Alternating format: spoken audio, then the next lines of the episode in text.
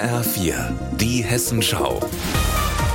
Unser Thema aus Mittelhessen. Mit Anna Spieß, guten Tag. Kann ein Bürgerbegehren in Marburg das geplante Mobilitäts- und Verkehrskonzept MOVE 35 verhindern? In den letzten Wochen haben tausende Menschen ihre Kritik geäußert und das Begehren unterschrieben.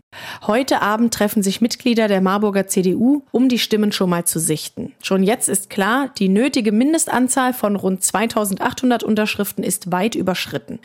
Dirk Bamberger von der CDU ist sehr zufrieden. Für ihn war von Anfang an klar, viele Menschen haben Sorgen und Kritik an MOVE 35. Und doch hat uns die Resonanz Resonanz auf unsere Unterschriftensammlung gleich vom ersten Tag an völlig überrascht. Das war für uns das sehr deutliche Zeichen und Signal, dass die Marburgerinnen und Marburger ein sehr großes Interesse an dem Thema haben und großes Interesse daran haben, MU 35 zu verhindern. Rund 7000 Marburgerinnen und Marburger haben unterschrieben.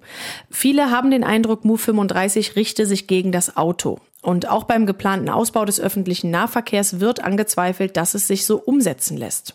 Am Mittwoch müssen die Unterschriften bei der Stadt eingereicht werden. Die Verwaltung prüft dann das Begehren formal. Ich habe mir das von Oberbürgermeister Thomas Spieß erklären lassen. Er betont, es ist eine sehr ernste Angelegenheit, für die es sehr genaue Regeln gibt. Ich habe eine inhaltliche Position, aber was die Abwicklung dieses Bürgerbegehrens angeht, verhalten wir uns völlig neutral. Anders kann das ja auch gar nicht sein. Die Verwaltung prüft also, ob die Unterschriften Unterschriften zulässig sind, also ob die Menschen in Marburg registriert und alle Angaben korrekt sind. Dann wird geschaut, ob der Inhalt rechtlich zulässig ist.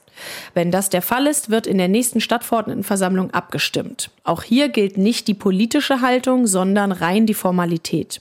Wenn das Bürgerbegehren dann zulässig ist, ist der nächste Schritt die Durchführung, erklärt Thomas Spieß. Ein Bürgerentscheid ist wie jede andere Wahl auch, also im Prinzip wie eine Kommunalwahl. Das heißt, es muss der gesamte organisatorische Apparat angeworfen werden. Alle brauchen eine Wahlbenachrichtigung, man muss alle Wähler erfassen, man muss Wahllokale einrichten. Das ist alles extrem aufwendig und kann Monate dauern. Für jeden Prozess gelten auch noch bestimmte Fristen.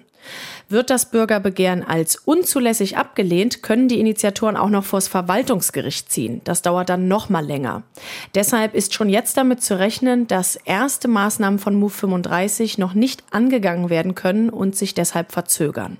Aus Marburg, Anna Spieß.